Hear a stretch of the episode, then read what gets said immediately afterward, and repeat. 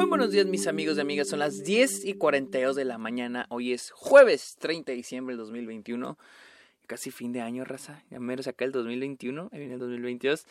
Bienvenidos a un nuevo episodio de Está OK, este podcast donde les hablo de cine, de series, de la temporada de premios y otros temas relacionados al cine. Mi nombre es Sergio Muñoz, recuerden seguirme en mis redes sociales, estoy como el Sergio Muñoz, estoy en Twitter, Instagram, TikTok y Twitch. También estoy en Letterboxd como Sergio Muñoz Esquer. Y los invito a que le caigan a Patreon donde ofrezco diferentes beneficios como eh, episodios exclusivos, videollamadas, watch parties, y ustedes pueden sugerir este, temas para episodios de los cuales ustedes quieran escucharme hablar. Y hablando de eso, este no es, esto no fue, esta película no la vi gracias a los Patreons, Patreons pónganse verga.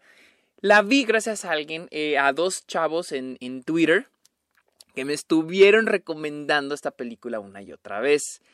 Eh, uno de ellos es Emiliano Álvarez. Creo que ya me había recomendado otras películas que, de las cuales nunca había escuchado hablar y las vi y me gustaron un chingo. Creo que fuiste tú quien me recomendó El Ángel y también estuvo buenísima. Este güey me recomendó películas muy vergas. Y ahora con esta película, Emiliano me recomendó Boiling Point con Stephen Graham.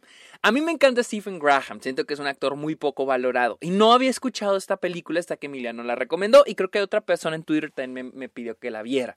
Entonces dije, ¿por qué no? Ayer eran, la las doce y media de la noche, de la madrugada, dije, vamos a verla.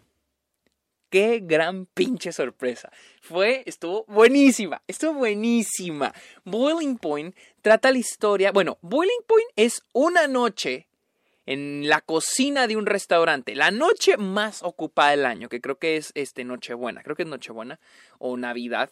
Este, y desde que inicia esta película está filmada en una sola toma. Es una hora 32 minutos de estar viendo personajes en un restaurante. Estar viendo la gente en la cocina, estar viendo gente eh, a los meseros, a los comensales, a la gerente, estar viendo todo el mundo en una sola toma. Ay, la película es muy intensa. La película es muy, muy intensa. De inicio a fin, la película es. Esta película es de esas que ves cómo va así subiendo, subiendo, subiendo. Y me refiero a la calidad. Se pone mejor y mejor y mejor y mejor y mejor. Y te da miedo que en cualquier momento algo la arruine. Algo que se pueda caer. De, que tan alto que va se pueda caer y ser un golpe bien cabrón y tenga un horrible final. Y es de que esta película siempre es muy buena y muy intensa. Al inicio pues dije, wow, esa película está muy bien filmada, porque en términos de fotografía, no solo es la idea de, ah, crear, hacerla en una sola toma, pero no me imagino esta película cortada, no me la imagino así en cortes. Y algo que hace muy bien esta película es el framing, dónde poner la cámara no solo es estarlos siguiendo, incluso me imaginé si todos están actuando, me gustaría investigar más de esta película, no sé si todos están actuando y la película solamente va hacia donde quiere o si todo está planeado, que es lo más probable que esté planeado porque las, los, los, los encuadres están muy bien hechos y muy bien planeados. Hay momentos donde sí se siente la película como en Victoria. No sé si han visto Victoria del 2015, la cual también está en una sola toma, pero eso sí, sí está más mamona porque salen de diferentes lugares en una ciudad. Y en esa, mientras más avanza la película, ya sientes que la fotografía va, pues no empeorando, pero ya se siente más descuidada por el hecho de que ya quieren acabar, ya quieren acabar la toma, en esta filma en una sola toma. Y en esta hay momentos donde sí la siento así, como que la fotografía se siente cansada, ya se siente un poquito descuidada y ya quieren acabar esto, pero no arruina la experiencia. De hecho, la, siento que está la mejora, porque el hecho de que la, cámara versa se mueva muy rápido o tiemble o no se encuadre bien, nos ayuda a entrar al, a al vibe, a la vibra del lugar, porque hay momentos muy intensos. Y no solo la vibra del lugar, sino los estados mentales de los personajes.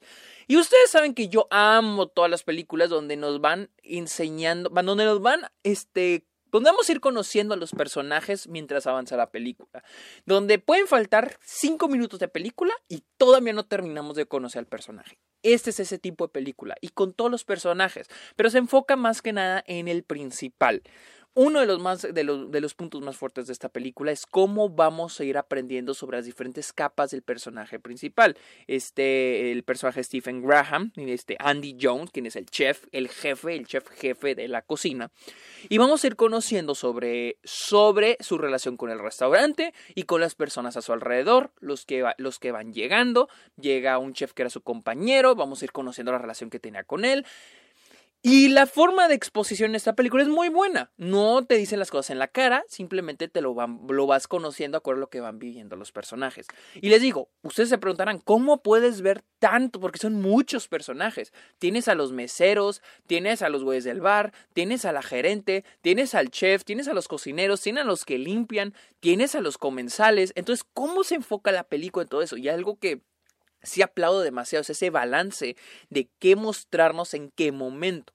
Hay momentos donde eh, el drama de eh, se siente mucho el cliché drama de cocina, que el comensal le habla feo a la, a la mesera, que hay pedos entre los cocineros. Y ahí no todo tanto problema. Vi que era una crítica que le tiene gente a esta película. No todo tanto problema. Siento que lo pueden llevar más allá. Este. Se ve venir en qué va a acabar el, el, el turning point del final o el momento climático al final se ve venir desde el inicio. Eh, no digo que sea predecible, pero se ve venir. Siento que es más interesante ver las relaciones entre los personajes. Al menos para mí me pareció más interesante ver eso, las relaciones entre los personajes. Lo que sí me gustó muchísimo del, del turning point, del final, del punto climático, es la causalidad. ¿Qué causó ese? Eh, porque tú ya lo ves venir, ya ves venir que va que va a, a, ese punto, que va a pasar. O sea, desde el inicio que te pintan X cosa, para no spoilerles, ya sabes que va a ir hacia esa dirección. Vas a ver, vas a, sabes que ese va a ser el punto climático. Pero la causalidad es lo interesante, porque algo que es algo que tiene esta película, un tema muy importante que tiene esta película es que todos hemos trabajado en lugares, ¿no? Y todos hemos llegado a, pensar que nosotros somos los únicos que estamos haciendo el trabajo bien. Somos los que hacemos todo. Nadie está haciendo nada. No, yo hago todo bien. Y esta película dice, ¿qué pasa cuando estás equivocado? Cuando más bien en realidad son todos los demás los que están haciendo todo y no tú. Tal vez tú eres el que lo está arruinando. Tal vez eres tú el que lo está echando a perder. Y esta película lo hace muy, muy, muy bien en esos términos. Ese es el punto que más me gustó esa película, este mensaje que tiene. Que es, ¿qué tal si todos están bien menos tú? Tú eres el que está mal.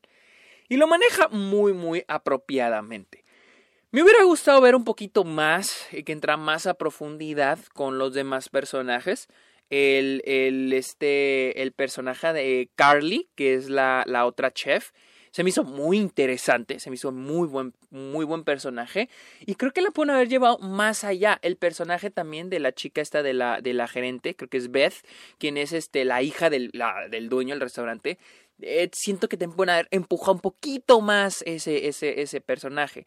Eh, algo que no me encanta no me echa a perder la película, pero no me encantó fue el final, porque siento que el personaje de Andy se va alimentando muy bien en, lo que en sus relaciones con los otros personajes y con el güey, el uno de los clientes que es un chef, que eso era su compañero, y se alimenta muy bien de eso el personaje de Andy. Pero la película, al... hay un momento donde nos, donde nos quiere vender un poquito más los problemas familiares de Andy. Y no me terminó de convencer eso, porque tenemos un momento donde su hijo le habla, no sabemos qué le dice, pero la forma en que reacciona Andy es como que, ay cabrón. Y la película termina con eso. Y el final de la película sí se me hace ya un poco melodramática no me encantó, literal, los últimos, que fueron dos minutos de película, el último momento de la película donde él está en la oficina y luego lo que pasa después. Este, no me encantó, se me hicieron muy melodramáticos, se me hicieron ya un poquito ya exagerados, eh, como esa película ya, o sea, porque siento que la película estaba acabando en una nota muy alta y querían todavía acabar en una nota más alta y siento que se cae poquito, no se no arruina la película, pero no me encanta ese final que tiene esta película. Siento que iba muy buen rumbo, en muy buena dirección, pero esos últimos dos minutos eh, no, no, me, no me encantaron. Eh, ya les dije, la fotografía, el diseño, el diseño de sonido está muy bueno, porque también así como juegan con la fotografía, también juegan con el sonido. ¿Qué escuchamos alrededor de nosotros? Si pueden escucharla en surround sound, escúchenla en surround sound o con audífonos, porque se escucha muy bien. La actuación de Stephen Graham es excelente, lo que esperarías de Stephen Graham, él es increíble en esta película. Y, y la neta aplaudo a todos, o sea, en serio una muestra que los británicos saben actuar. O sea, en serio, estos güeyes actúan bien cabrón. Y, y es, es de aplaudir, porque el hecho de estar preparado mental y emocionalmente para tu escena en una película que está filmada en una sola toma, se me hace muy cabrón. Les digo, no solo aplaudo a Stephen Graham, que obviamente es el más cabrón porque es el protagonista, pero hay un momento donde el, los personajes de Beth y Carly se están, se están diciendo de palabras. Bueno, más bien Carly le está diciendo hasta de qué se va a morir a Beth. Y en la cámara, algo que hace muy increíble es tratar de, como que, no sé si el director está diciéndole al, al, al quien trae la cámara o al DP hacia dónde apuntar, pero hay muy buenas elecciones. Pero lo que más me sorprende es que los dos, las dos actrices están llevando todo en esa escena y que el, y el personaje Beth, cómo reacciona a lo que el personaje Carly le está diciendo, lo hace muy, muy bien. Y que lo han capturado en esa toma, en la, en la mera toma, se me hace muy, o sea, excelente. Las actuaciones sí son muy, muy buenas. El trabajo también de los extras, los, los clientes también hay que hacer, es de aplaudirse, también está muy bien hecho. Por mucho o poco tiempo que están en pantalla, todos hacen un gran trabajo y en serio es de reconocimiento este pedo. Eh, Boiling Point la viene en Screener. No sé dónde está disponible porque creo que tampoco está muy a la mano en Estados Unidos. Se me hace que está... Ok, Boiling Point está disponible en Estados Unidos para rentar y para comprar en Video on Demand. Así que pues, si la quieren ver y está en Estados Unidos, la pueden ver en Video on Demand. Pero sí está muy buena, no se la pueden perder. Así que síganme en mis redes sociales, estoy como arroba el Sergio Muñoz, en nuestro letterbox como Sergio Muñoz Esquer. Y recuerden que le pueden caer a Patreon. No, le tienen que caer a Patreon o suscríbanse a Twitch. Amigos, muchas gracias por escuchar este episodio. Está ok, pórtense bien. Bye.